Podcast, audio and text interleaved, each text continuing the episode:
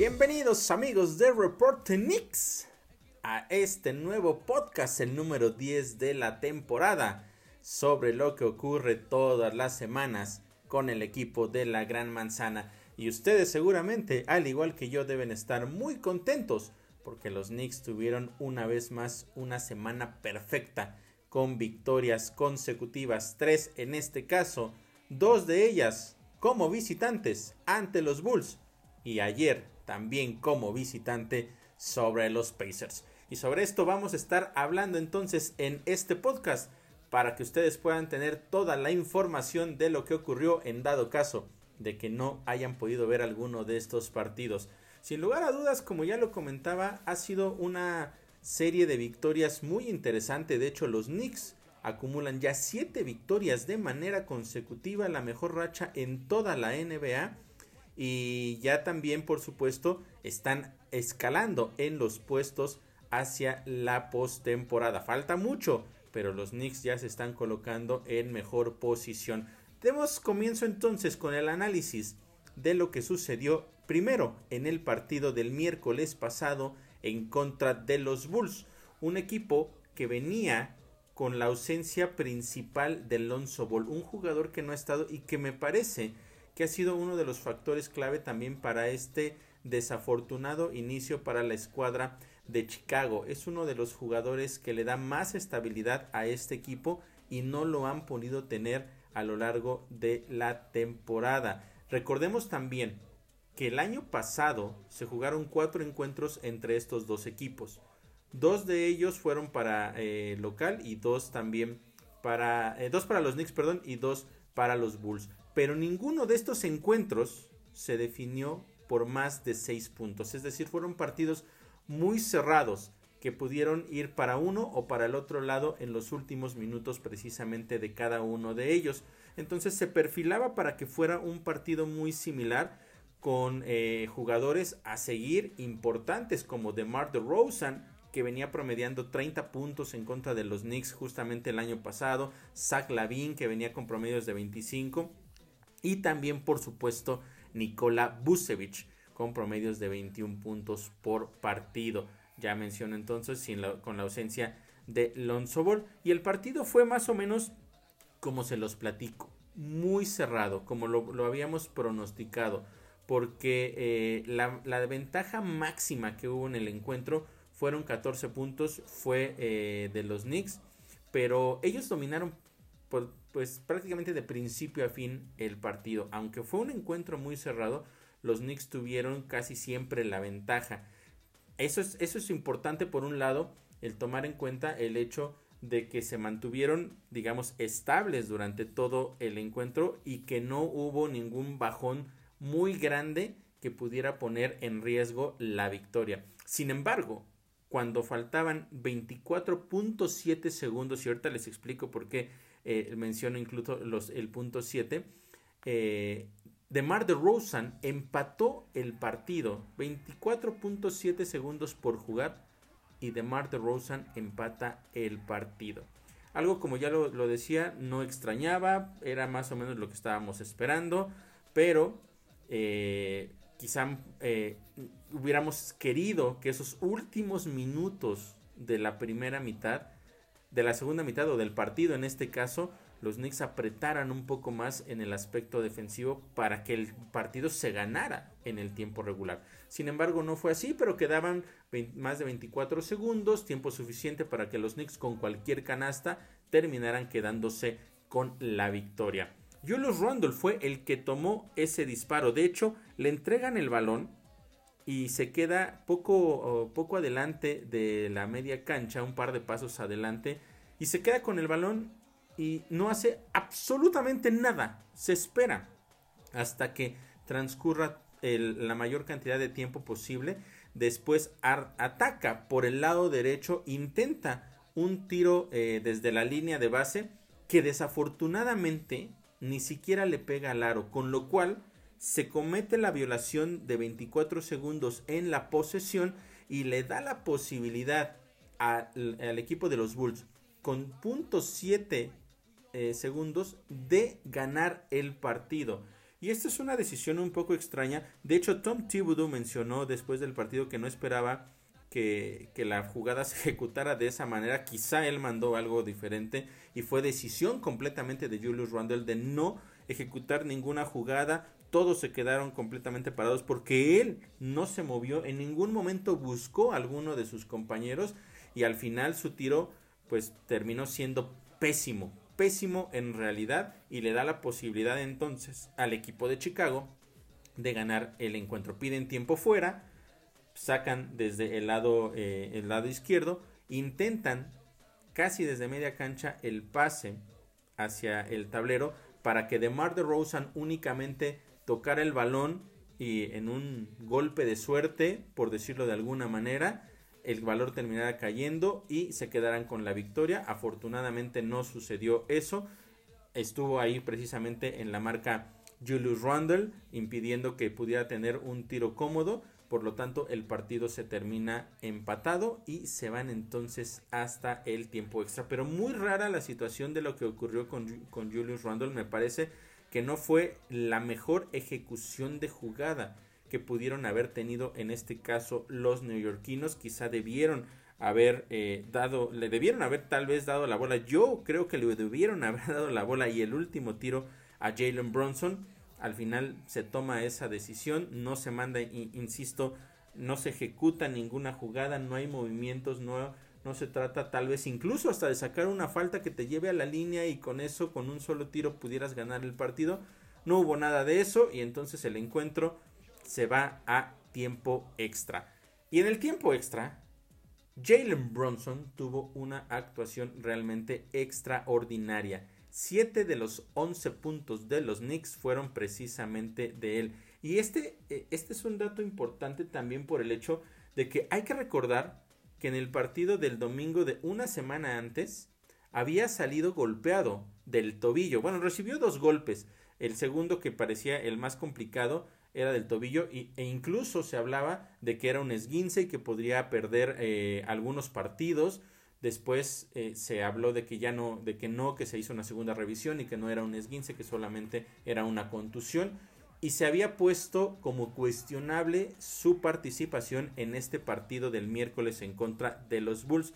Y después, eh, bueno, lo demás es prácticamente historia. Tuvo un partido realmente extraordinario, guiando a los Knicks a la victoria. Y esto nos habla precisamente del valor que tiene este jugador. Y como ya lo he comentado en podcasts anteriores, que ha sido una de las mejores contrataciones de los últimos años, bastantes años diría yo, para esta escuadra de los New York Knicks. Está rindiendo tanto como se estaba esperando cuando se le dio precisamente ese gran contrato para que llegara a la gran manzana. Entonces, después de haber sufrido en los últimos segundos, los Knicks terminan ganando más o menos de manera cómoda por 8 puntos este partido. Se convierte entonces, eh, después de lo que pasó la temporada pasada, en el partido con eh, más margen de ventaja o de, para la victoria para cualquiera de los dos equipos con esta cantidad entonces de 8 puntos. Pero destacar como tal eh, la actuación de, de, de, varios jugadores, como fue sin lugar a dudas, pues, lo que ya mencionaba yo de Jalen Bronson, que me parece que fue el mejor de todos. RJ Barrett también tuvo una gran actuación.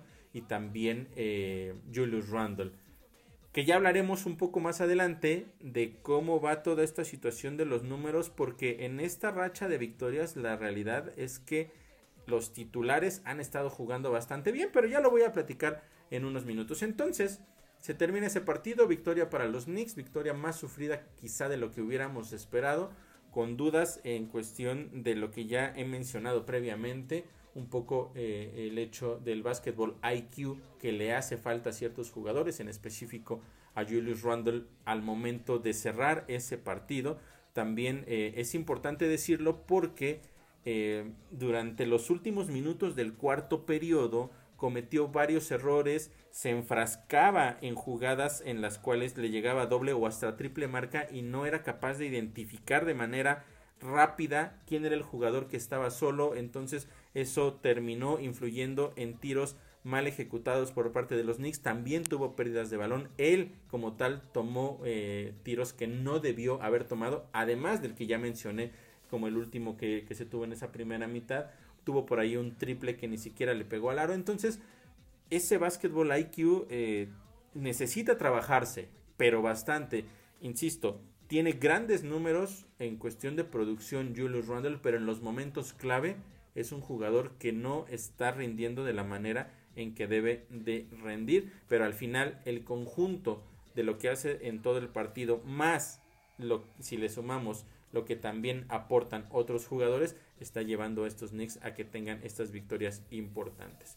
Y entonces, después, el viernes venía un segundo partido consecutivo como visitante ante estos mismos Bulls, que no es nada fácil enfrentar eh, en partidos consecutivos al mismo rival. Es muy raro, aunque es algo que ya está tratando de hacer la NBA para que no haya tantos viajes, que, los equipos jueguen de manera consecutiva contra el mismo rival en, periodos cortos de tiempo, ya sea eh, un día después del otro o con un día de descanso únicamente.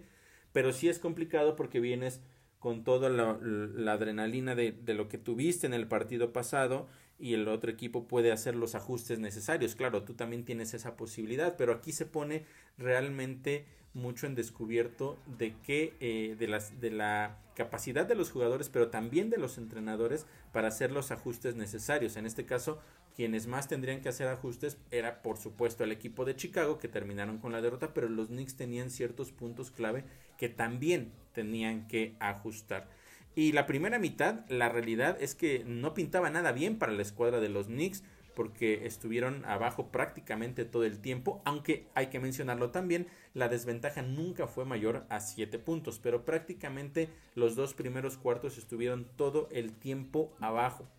Afortunadamente para ellos, el, el cierre del segundo periodo fue mucho mejor y terminaron mandando el partido al medio tiempo con una ventaja de 5 puntos. Ahí parecía ya que las cosas iban a, ir mejorando poco a poco. También se juega un poco con el cansancio del otro equipo, la tranquilidad mental que tú tienes de que ya ganaste el partido anterior y que lo puedes volver a hacer. Vienes de repuntar después de haber prácticamente perdido la mayor parte del tiempo, como ya mencionaba, en esos dos primeros cuartos y lo terminas ganando. Entonces el, el aspecto anímico, por supuesto, que venía a favor de los Knicks para la segunda mitad y simple y sencillamente se demostró de una manera en verdad extraordinaria. Fue un dominio total por parte de los neoyorquinos ese, ese tercer y último periodo en el cual los cuales ganaron por marcador de 56 a 38 y que además llegaron a estar al frente hasta por 30 puntos ya hacia el final del partido. Al fin, eh, eh, el encuentro terminó con un marcador eh, a favor, por supuesto, de los Knicks de 114 a 91. Pero también entonces esta ventaja de 30 puntos era algo que no habíamos visto y habla perfectamente de lo que sucedió en esa segunda mitad principalmente, pero también el hecho de que los Knicks entendieron cuál era la forma de jugarle a este equipo en su casa y también aprovecharon los momentos clave del partido para tomar las ventajas importantes, retomarla primero, venir de atrás y después mantenerse arriba prácticamente como ya decía toda la segunda mitad. Hubo aspectos importantes a lo largo de todo el partido que permitieron que los Knicks se quedaran precisamente con esta victoria. Y eh, uno de ellos fue la batalla en los rebotes. Los Knicks la ganaron 50 a 39. Otro aspecto que también fue importante fueron los robos. Los Knicks consiguieron 13 robos de balón, que es por cierto la mayor cantidad en lo que va de la temporada, en contra de solo 3 que tuvieron los Bulls. También los puntos en segundas oportunidades, los Knicks 14 y 0 le permitieron en este caso a Chicago y los rebotes ofensivos que precisamente impactan también en los puntos en segundas oportunidades, esa batalla también la ganaron los Knicks 15 a 2. Así es que con esa eh, actuación redonda, podríamos decir, en la segunda mitad y con estas estadísticas clave, pues nos damos cuenta de por qué los Knicks terminaron con una victoria bastante cómoda como visitantes en contra de esta escuadra. Y de hecho, es la primera vez que los Knicks terminan ganando partidos consecutivos como visitantes ante un mismo rival sin importar cuál sea desde la temporada 1969-1970. Esto ya hace muchísimos años y no, no, no, yo no estaba presente en ninguno de en, en esa temporada, pero ahí está la estadística para que ustedes la tengan y también en partidos consecutivos que ganan como visitante cualquiera de estas dos escuadras entre sí. Eh, los últimos en haberlo conseguido habían sido los Bulls y lo hicieron en la, en la temporada 2013. Eh, Así es que bueno, se termina e, esos duelos contra un rival muy añejo, contra quienes siempre se quiere ganar los partidos y contra quien había sido duelos muy cerrados y al final se termina ganando un poco más apretado el primero, pero el segundo con una diferencia bastante amplia y por supuesto que la emoción, eh, eh, la adrenalina y, todo el, ambiente alrededor del equipo era mantener esa racha, eh, el hecho de que se está jugando bien, como ya mencionaba también se vienen escalando posiciones en la tabla en, en el este, entonces muchas cosas buenas después de, ese partido, pero después el domingo se venía a, iban a enfrentar a una escuadra complicada. Y de hecho yo justo yo lo, yo lo mencionaba eso eh, en la previa que hice ese, ese, domingo por la mañana. Yo decía, este partido es, más complicado de lo que parece por diferentes factores. Porque eh, la escuadra de los Pacers de entrada habían eh, ya no eran el mismo equipo que la temporada pasada. Se fue Sabonis, se fue Brogdon, pero llegó eh, Halliburton. Eh, eh, sin embargo, pues eran, es un equipo muy joven que venía tratando de, reconstruirse en esa salida de Sabonis eh, hacia los Kings. Llega Body Hill, un, jugador que es bastante, bastante bueno y bastante peligroso también en tiros de larga distancia. Entonces yo veía ese como un partido más complicado de lo que parecía, aunque es un equipo muy joven el equipo de los Pacers, pero lo que yo comentaba precisamente en la previa de ese partido es que podría ser uno de esos encuentros en los cuales los Knicks tenían exceso de confianza, creían que, que era un partido fácil porque llegaban como favoritos y podían tener eh, incluso una derrota. E, eso era justamente lo que yo... Eh, analizaba previo al partido. Y la verdad es que pues prácticamente fue así. El partido estuvo muy parejo durante todo, eh, durante todo el tiempo. Eh, no hubo nunca una ventaja de doble dígito para ninguno de los dos equipos. Y la defensiva, pues la verdad de, los Knicks en este caso, no estuvo a la altura de otros partidos. Y, y eso un poco Quizá también por el, podemos hablar del cansancio, pero también como yo decía puede ser el exceso de confianza, de, de, de dejarlos que tire, va a fallar, o ya no alcancé a llegar, o cometer faltas que no debes de cometer. Ese tipo de detalles fueron los, lo que sucedió a lo largo del partido y eso también fue clave para que este encuentro se terminara ganando al final de una manera muy dramática, de verdad, 109 a 106 y con la posibilidad real de que en los últimos minutos los Pacers pudieran ganar el encuentro. Los Knicks permitieron algo que no habían estado permitiendo durante los últimos partidos y que yo hablaba eh, de que la defensa perimetral había estado mejorando. Bueno, pues en este partido permitieron 13 triples. Además también permitieron 12 eh, rebotes ofensivos, de los cuales se produjeron 17 puntos que entran por supuesto en la categoría de segundas oportunidades. Y también en el tema de los puntos en rompimiento rápido lo ganaron los Pacers, 11 puntos para los Knicks, 23 para los de Indiana. Así es que fueron factores clave que jugaron un punto importante en este partido para que se, se mantuviera cerrado y que desafortunadamente los Knicks les decía yo que pudieron haberlo perdido porque con menos de dos minutos una, un último embate por parte de los Pacers los lleva a ponerse con ventaja de 6 puntos con solo 2 minutos por jugar.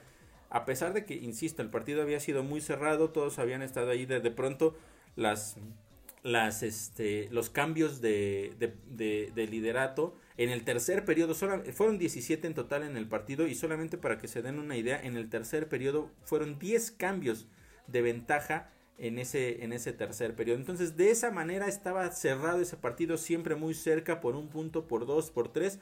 Y en esos últimos eh, dos minutos se van al frente entonces por seis. Y ahí parecía que el partido ya estaba entonces inclinado para que lo ganara justamente este equipo de los Pacers. Sin embargo, Jalen Bronson una vez más, insisto, demostrando por qué ha valido cada centavo que le pagué, es que consigue primero un triple con una marca muy pegada, sabía que eh, eh, podría ser complicado, pero tiene la confianza, se eleva desde el, codo del lado derecho y consigue el triple. Después en la siguiente secuencia ofensiva del equipo de Indiana hay un pase que no es muy bueno, pero se anticipa también muy bien Jalen Bronson en la línea de pase, roba ese balón, se va del otro lado, consigue el doble y con eso ponía a los Knicks de manera prácticamente inmediata a un punto de diferencia. Posteriormente, en una, en una jugada donde cometen una falta a Julius Randle en una...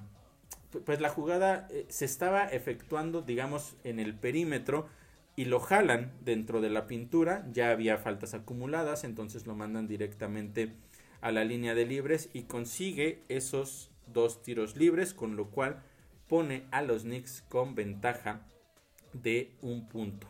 Y ya después se viene entonces esta eh, pues estrategia, este baile de te cometo falta, te mando a la línea, después trato de anotar rápido, vemos cómo va funcionando, pero los Knicks también dicen, bueno, si tengo una ventaja de tres puntos, eh, porque consiguió los dos tiros libres, eh, después Julius Randle,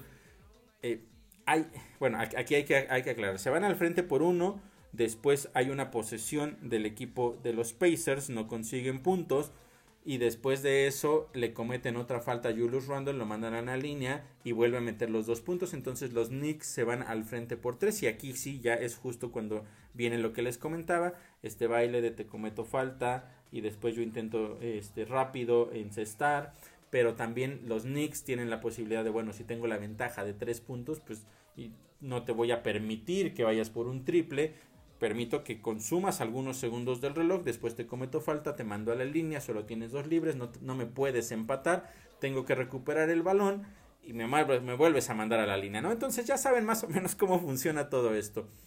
Y en esos últimos segundos mandaron entonces en cuatro ocasiones a la línea a eh, Julius Randle y consiguió esos cuatro libres. Esto después de los dos que ya había conseguido. Entonces fueron seis tiros libres de manera consecutiva de Julius Randle, los seis efectivos. Y gracias a eso, los Knicks se terminaron quedando con la victoria. Aquí sí hay que hablarlo, hay que decirlo. Yo he sido muy crítico de Julius Randle cuando se equivoca. Lo acabo de mencionar hace un rato también, de hecho. Pero en este punto sí aparte de la actuación de Jalen Bronson primero para acercar, después de eso, esta victoria se le, tiene, se le tiene que agradecer en gran parte a Julius Randle porque fue uno de los pocos jugadores que estuvo efectivo en, la línea de libres y más importante que consiguió sus últimos seis intentos y con eso le dio la ventaja o el triunfo finalmente a los New York Knicks. Y otros puntos también que tenemos que hablar es precisamente esto que les decía yo, de, del exceso de confianza, porque eh, Halliburton venía con promedios de más de 30 puntos por partido, la verdad es que había sido un jugador dominante y los Knicks lograron de cierta forma controlarlo, de hecho termina únicamente con, 20, eh, con 15 puntos, pero eh, es ese factor en el cual yo muchas veces les he comentado, detengo al jugador que debo de tener, pero entonces, eh, no sé, por alguna razón pienso que como ya lo detuve a él, pues ya nadie más tiene la posibilidad de ganarme. Y eso es algo que no es verdad. Y yo lo comentaba, había un jugador importante al cual había que tenerle mucho cuidado y era Hill. Este jugador que venía también con promedios realmente extraordinarios, el segundo mejor tirador de triples en toda la NBA, únicamente por detrás de Stephen Curry, nada más para que se den una idea de lo complicado que es defender a este jugador y terminó con 23 puntos, 9 de 16 en tiros de campo y 5 de 10 en tiros de 3. Y varios de esos tiros de 3 fueron en los momentos clave para darle la ventaja, incluso uno de ellos es lo que permite también que se vayan al frente por 6 puntos en esos últimos 2 minutos. Y, y es uno de los jugadores que quizá se le tuvo exceso de confianza y no se le puso la presión que se tenía que poner. ¿Por qué? Pues porque a lo mejor piensas que no es el jugador que te puede ganar, pero la realidad es que Body Hill ha demostrado a lo largo de su carrera, si bien no que sea un superestrella, que sí puede tener momentos en los cuales puede ser el jugador más importante del equipo y sacar los encuentros. Así es que es uno de los aspectos en los cuales los Knicks creo que no se aplicaron de la manera correcta y bueno, se terminó complicando ese partido. Y otro de ellos es un novato que es Aaron Nesmith, quien también consiguió 23 puntos, 9 de 12, 9 de 12 en tiros de campo y 4 de 6 también en triples. Estuvo también realmente imponente y es otro de los cuales los Knicks no le pusieron toda la atención que le tenían que poner y es uno de los factores también por supuesto del por qué este partido se terminó cerrando y fue más complicado de lo que debía ser. Insisto, al final se termina con una victoria, la racha continúa, pero sí tenemos que poner mucha atención en los pequeños detalles que no se están haciendo bien porque eso puede terminar afectando en los partidos importantes. Hoy están con toda la emoción, con toda la energía, con esta racha y, las cosas van bien, pero estos detalles contra equipos un poco más fuertes y, quizá también más efectivos puede ser eh, eh, la diferencia entre ganar el partido o perderlo. Entonces, ya lo decía yo, lo que sucede en ese último periodo en contra de los Bulls, específicamente los detalles que llegó a tener Julius Randle y el partido completo, podría decir yo, en contra de los Pacers, donde los Knicks tienen desde mi punto de vista, insisto, exceso de confianza y le permiten a este equipo que era en el papel más débil que tú, le permites que tenga la posibilidad hacia el final de ganar el partido. Así es que son los detalles que hay, en los cuales hay que poner de verdad muchísima atención porque los Knicks no se pueden permitir que esto suceda. Esta semana vienen algunos partidos complicados, ya lo estaré platicando en unos minutos, entonces tienen que hacer los ajustes para que esta racha ganadora se pueda mantener. Em, ¿Qué más hay que decir entonces de esta semana? Fueron tres partidos únicamente, tres victorias. Con esto los Knicks llegan a una racha de seis partidos consecutivos. Bueno, primero llegan a racha de siete ganados de manera consecutiva esta temporada, pero también llegan a seis juegos consecutivos ganados como visitantes y eso no sucedía desde la temporada 2012-2013. También hay que mencionar que en aquella gira por el oeste también se, se salió de manera, eh, digamos, positiva. Fueron cinco partidos y se tuvieron eh, tres victorias y dos derrotas. También fue la mejor eh, gira por la costa oeste desde hace muchos años para los Knicks. Entonces, hay cosas que sí se están trabajando bien, hay que, hay que eh, hablarlo, el equipo va mejorando poco a poco y eso también tiene mucho que ver con algo con lo que ahorita voy a platicar, que es el momento en el cual Tom Thibodeau toma la decisión de hacer el ajuste en la rotación y poner únicamente a nueve jugadores, pero ya lo, ya lo platico en unos minutos. Vamos a hablar primero de lo que sucedió entonces también eh, eh, a lo largo de esta semana en esta racha de tres victorias Jalen Brunson con promedios de 27 puntos, Randall 25, Barrett 24. Un jugador clave de verdad desde que regresó a la rotación es Quentin Grimes, 14 puntos por partido también y todo lo que hace del lado defensivo. Y Mitchell Robinson que está promediando 10 rebotes o que promedió esta semana 10 rebotes eh, por partido y 5 de ellos ofensivos. Los que está haciendo de verdad Mitchell Robinson con los rebotes ofensivos es en verdad impresionante. Está teniendo sin lugar a dudas su mejor temporada en toda la carrera para Mitchell Robinson. Y en la racha, ahora hay que agregarle esta racha de, partidos eh, en la cual ya están los Knicks, pues bueno, se tienen 28 eh, partidos, 28 puntos de Randall eh, en promedio, Barrett tiene 23, Bronson en, general tiene 20, Grimes sigue con los mismos 14 y Robinson con esos 11, eh, 11 rebotes ahora en la racha de 7, 11 rebotes y, y 6 de ellos ofensivos. La verdad es que lo han hecho bastante bien. Estas últimas dos semanas para los Knicks han limitado a los rivales a solo un 44% de efectividad en tiros de campo. Es el quinto mejor registro en la NBA en este, en este periodo, en este lapso. También 28% únicamente en tiros de triple. En este caso eh, es, son los mejores en este lapso. Insisto, todo esto que les estoy mencionando es en este lapso de dos semanas.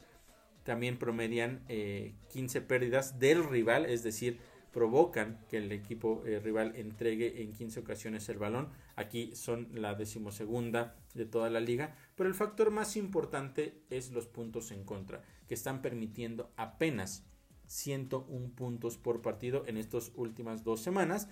Y esa es la mejor racha o la mejor, eh, digamos, el mejor, la mejor marca, la mejor estadística o la más baja, la menor cantidad de puntos en toda la NBA permitidos precisamente en este lapso. Y les hablaba yo un poco también del hecho de lo que está aportando Quentin Grimes.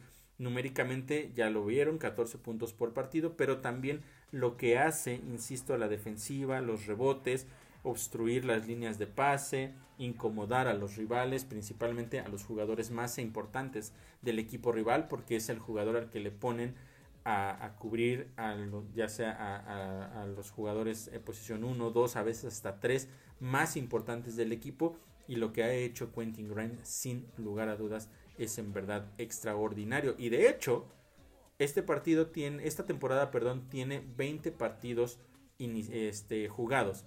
15 de ellos han sido como titular. Y cuando él es titular los Knicks tienen marca de 10 ganados y solo 5 perdidos en esta temporada. Sin lugar a dudas así se ha convertido en uno de los jugadores más importantes de los Knicks y que no solo está haciendo ya ese aporte a la defensiva, sino se está viendo, como ya lo mencionaba en los números, pero también está consiguiendo canastas claves en los momentos más importantes del partido, cuando los partidos están en la línea, es cuando ha conseguido los puntos más importantes, muchos de ellos han sido tiros de tres, y entonces Quentin Grimes, sin lugar a dudas, está siendo un factor muy, pero muy importante para esta escuadra de los Knicks en esta racha ganadora. Y hace unos minutos les comentaba yo de cómo ha dado esto un giro prácticamente de 180 grados después de que Tom Thibodeau decide establecer la rotación de únicamente eh, nueve jugadores, que sabemos por supuesto que se termina también lesionando Obi Topping, todavía no estará disponible, vamos a ver para cuándo puede regresar, cuándo está listo. Pero esta rotación de nuevos jugadores, la verdad es que le ha funcionado a, Tom Thibodeau. En el caso de los jugadores que son titulares, que son básicamente los que ya repasamos, Bronson, Randall, Barrett, Grimes y Robinson, desde que establece entonces Tom Thibodeau esta rotación de nueve jugadores con estos titulares, los titulares están promediando 89 puntos por partido y esa es la tercera mejor marca en toda la NBA. Entonces, había sido un inicio complicado, muchas dudas sobre cuál era la estrategia que se tenía que tomar.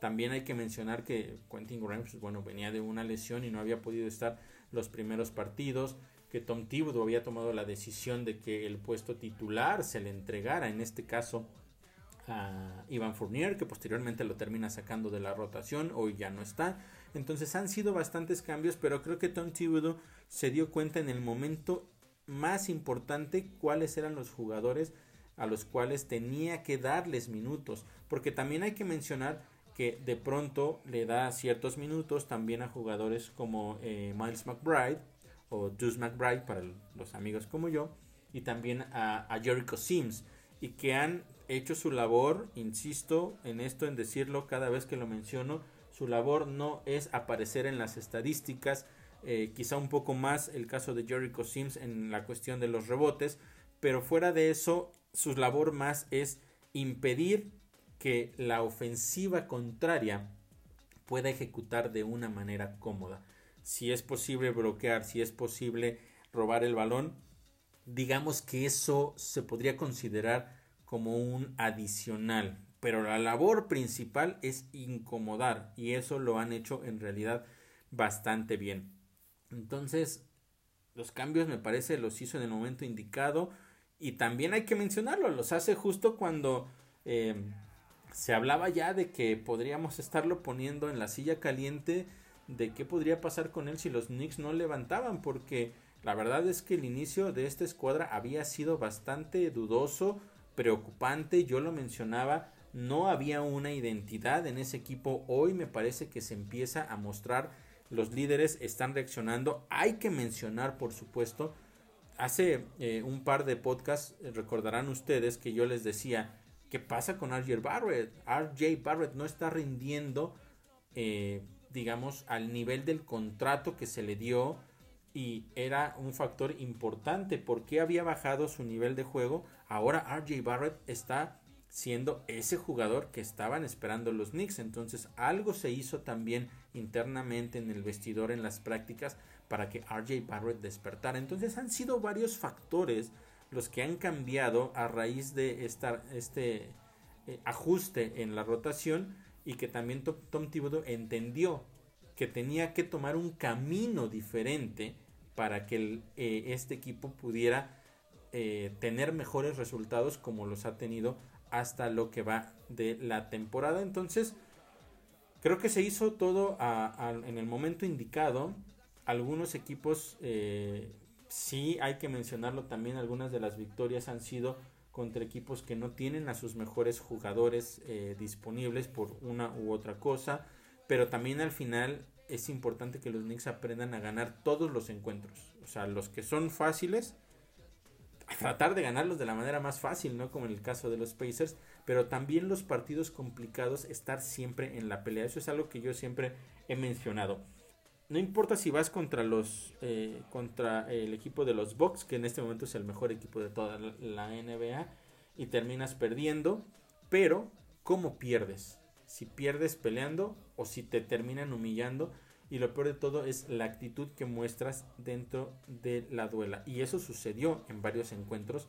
Podríamos mencionar en contra de los Nets, de los Hawks, ese primer partido en el Madison Square Garden, también en contra de los Celtics, en contra de los Mavericks, que me parece que fue eh, lo que encendió literalmente todas las alarmas, que después de ese partido los Knicks también es donde viene todo, todo este cambio y hacen los ajustes necesarios, pero... Eh, era una situación de, verdad muy complicada y los Knicks han sabido salir muy bien de todo eso, ya poniendo quizá un poco de identidad a este, a este equipo, siendo más efectivo del lado defensivo del balón, tratando de tomar mejores tiros eh, y protegiendo también eh, en específico, me parece, el tiro perimetral, eso ha sido uno de los factores más importantes.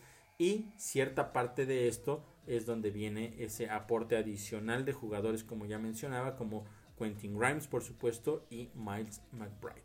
Es que los Knicks en una muy pero muy buena racha y vamos a ver si esto puede continuar la, esta semana en la cual va a haber cuatro partidos. Pero antes de, cerrar con eso de los cuatro partidos que tenemos esta semana, eh, una felicitación a Mitchell Robinson nuestro jugador que recibió una extensión de contrato este año, el primero que la recibió después de aquella maldición de Charlie Ward eh, y está rindiendo con creces. Tuvo una lesión por ahí eh, al principio de la temporada, se ausentó algunos partidos, pero desde que regresó ha sido verdaderamente un monstruo en los tableros y ha sido uno de los jugadores más importantes. Pero la felicitación no va por eso, sino va porque el partido de ayer en contra de los Pacers, Mitchell Robinson consiguió cuatro bloqueos, con lo cual llegó a 501 bloqueos en lo que va de su carrera con la escuadra de los New York Knicks. Y eso lo coloca ahora como el cuarto jugador con más tapones en la historia de la franquicia por encima, eh, ya nada más de él, están jugadores como eh, Marvin Webster, que tiene 541, el legendario Bill Cartwright, que tiene 543, y ya muy lejos, pero muy lejos, por supuesto, tenemos a Patrick Ewing, que tiene 2758, eh, pero se pone entonces ya en la cuarta posición y mencionar también el hecho de que la temporada la inició con 458 bloqueos. Esto nos habla de que si el ritmo de juego que tiene eh, Mitchell Robinson en cuestión de bloqueos continúa, podríamos estar hablando de que al término de esta misma temporada se convertiría en el segundo jugador con más bloqueos en la historia de los Knickerbockers. De verdad, una felicitación para él, una, eh, y un agradecimiento también porque la verdad es que ha sido uno de los jugadores que en los últimos años eh, ha dejado una mejor eh, impresión para todos los aficionados de los Knicks. La verdad es uno de mis jugadores favoritos, tengo que decirlo. Y pues bueno, ahí está ese, ese gran récord que está consiguiendo ahora, superando a otro jugador que fue importante en los 90, que fue precisamente Marcus Camby, con quien los Knicks llegaron hasta una final, que ya no quiero recordar, que se perdió desafortunadamente 4 a 1 en contra de los Spurs, pero bueno, ya. Eso quedó, por supuesto, ya en la historia. Entonces supera a Marcus Camby, se pone muy cerca del el 2 y el 3. Y vamos a ver si es que lo puede conseguir, si puede ser el segundo mejor en todos los tiempos de los Knicks al final de esta temporada. Muchas felicitaciones, muchas felicidades y muchas gracias a Mitchell Robinson por lo que está haciendo por nuestra escuadra. Y bueno, ahora sí, ya para terminar, se viene una semana con cuatro partidos. Cuatro de estos, eh, o los cuatro mejor dicho, son como locales. Esto puede ser eh, eh, bueno porque ya es momento de que los Knicks dejen de viajar, puedan a poder descansar un poco más y vamos a ver si es que pueden mantener esta racha. Que hay que decirlo, comienza con un partido muy complicado que es en contra de los Warriors. El martes en contra de los Warriors, ya sabemos lo que pasó eh, en ese partido en la costa oeste. Fue uno de los partidos que perdieron precisamente los Knicks en la costa oeste. Lo perdieron bastante feo, la verdad, hay que decirlo. Pero el equipo de Warriors es uno como local y otro completamente como visitante. Solo tres victorias y 14 derrotas cuando van de gira los Warriors. Así es que puede ser una posibilidad para que los Knicks amplíen todavía esa racha de victorias que llegue a 8, pero no va a ser absolutamente nada fácil. Aquí se va a poner a prueba precisamente uno de los factores que ya mencionaba yo. ¿Cómo ha mejorado la defensa perimetral? No hay eh, mejor equipo tirando de larga y media distancia como los Warriors. Así es que vamos a ver. Se pone a prueba uno de los factores importantes para esta escuadra de los New York Knicks. Después, un día eh, eh, posterior, el miércoles, juegan en contra de los Raptors que tampoco han tenido una gran temporada y que también como visitantes tienen bastante o han tenido bastantes complicaciones, apenas tres victorias en contra de 11 derrotas. Y viene el viernes el pago de la, uno de los pagos de las dos visitas que se tuvieron en esta semana a Chicago. Entonces es en contra de los Bulls que también como visitantes tienen una racha de cuatro victorias únicamente, una marca de cuatro victorias por 11 derrotas. Pero ese partido también puede ser muy complicado precisamente por lo que yo les decía de los Pacers, que ya se les ganó entonces ahora en este caso eh, esta semana dos veces de manera consecutiva como visitantes a los Bulls. Puedes pensar, bueno, ya les ganamos, vienen a casa, no tenemos problema, les vamos a ganar fácil. Ojo, ese partido puede ser complicado para los Knicks. No puede haber excesos de confianza como lo tuvieron en contra de los Pacers. Y después, el domingo, el día de Navidad, en contra de los 76ers, un duelo clásico y este partido en verdad es todavía mucho, pero mucho más peligroso. Vamos a ver qué sucede. Este es el único equipo que en este momento está por encima de los que va a enfrentar esta semana que está por encima en récord y también en la tabla del este en este caso eh, eh, por encima de los Knicks de hecho los Knicks justamente en este momento están a 1. un juego y medio eh, para decirlo más claramente juego y medio de los 76ers entonces puede ser un partido complicado. Recordar que la vez pasada no jugó Joel Embiid pero este juego va a ser de verdad muy pero muy difícil para los Knicks. Van a tener que generar una estrategia muy muy buena para defender precisamente a Embiid. Yo creo que van a tener que poner eh, no solo a Mitchell Robinson y a Isaiah Hartenstein, sino también van a tener que meter en la rotación para defenderlo a Jericho Sims y en algunas ocasiones quizá hasta Julius Randle. Pero ya veremos, ya estaremos platicando precisamente de eso más adelante. Y bueno, también mencionar, sí son cuatro partidos en casa, pero los Knicks no han tenido una, un buen inicio como locales en lo que va de la temporada. Apenas están con marca de 7 ganados y 7 perdidos. La ventaja es que se ganaron los últimos tres en contra de Cavaliers, de Hawks y también de los Kings. Entonces eso puede ser también un factor importante, aparte de todo el momento anímico positivo que tienen los Knickerbockers hasta lo que va de la temporada o en esta última parte de la temporada gracias a todo esto que ha ocurrido en las últimas semanas. Así que bueno, ahí está amigos toda la información de lo que ocurrió esta semana pasada, semana de victorias para los Knicks, todos estamos emocionados, todos estamos realmente muy eh, optimistas con lo que puede venir. Ahora es momento de que los Knicks respondan de la misma manera y que sigan ejecutando como lo han hecho hasta ahora. Hay que decirlo, van a venir las derrotas. Eso es inevitable, eso va a suceder. Puede que lleguen esta semana.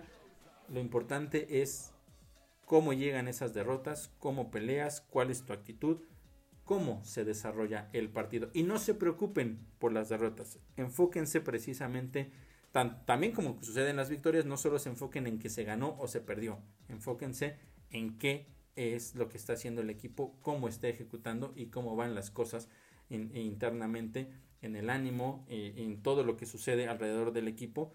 Eso es lo más importante porque eso es lo que los va a llevar o no a dar ese paso adicional que no se tuvo la temporada pasada y estoy hablando precisamente de pensar eh, en llegar al play-in o por qué no soñar incluso hasta llegar directamente a los playoffs. Ya lo estaré platicando la próxima semana.